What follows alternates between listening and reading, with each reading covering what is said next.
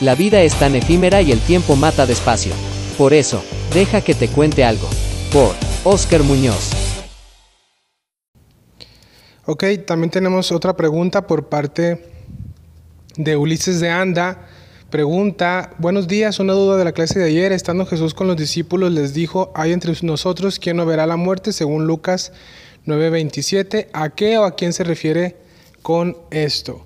Bueno, para responder a esa pregunta, este, mi querido Ulises, eh, vamos ahí a, a la Biblia, ahí en Lucas donde tú señalas, y es en Lucas 9:27, vamos a leer desde el 26 para entender un poquito más el contexto de este pasaje. Dice, porque el que se avergonzara de mí y de mis palabras, de este se avergonzará el Hijo del Hombre cuando venga en su gloria y en la, en la del Padre y de los santos ángeles. Pero os digo en verdad que hay algunos de los que están aquí que no gustarán la muerte eh, otra versión dice que no conocerán la muerte o en el original se entiende que significa que no se van a morir hasta que vean el reino de Dios. Es decir, que no se vayan a morir hasta que viniera el reino de Dios sobre sus vidas.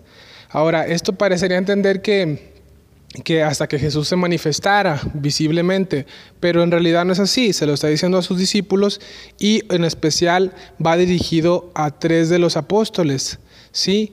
¿Por qué a tres de los apóstoles? Bueno, Jesús tuvo un grupo íntimo, que en este caso estaba conformado por el apóstol Pedro, eh, Juan y Jacobo. Entonces, cuando Jesús manifiesta que algunos no iban a morir sin ver su reino, se refería a estos tres, ¿sí? Y que ellos serían testigos de la transfiguración ocho días después, porque después de ocho días de que él declaró esto, fue cuando ocurrió la transfiguración que explicamos el día de ayer, que este, es una metamorfosis, es donde Jesús manifestó su divinidad y su gloria con vestidos blancos, su rostro resplandeciente, lo mismo que el apóstol Juan, que fue presente en esta transfiguración, ve y describe en Apocalipsis capítulo 1. ¿sí? De esta manera ellos forman parte de, de ser los testigos de la resurrección y la ascensión de Jesús y todos los que tomarían parte en la extensión de la iglesia después del Pentecostés. Entonces los oyentes de Jesús no tendrían que esperar por otro futuro Mesías. ¿Por qué? Porque el reino de Dios ya estaba entre ellos y muy pronto, muy pronto ellos verían ese poder. Entonces a eso se refiere en especial a estos tres. ¿Vale? Eh, gracias. Adquiere nuestro libro, El Anticristo, ¿quién es y de dónde surgirá?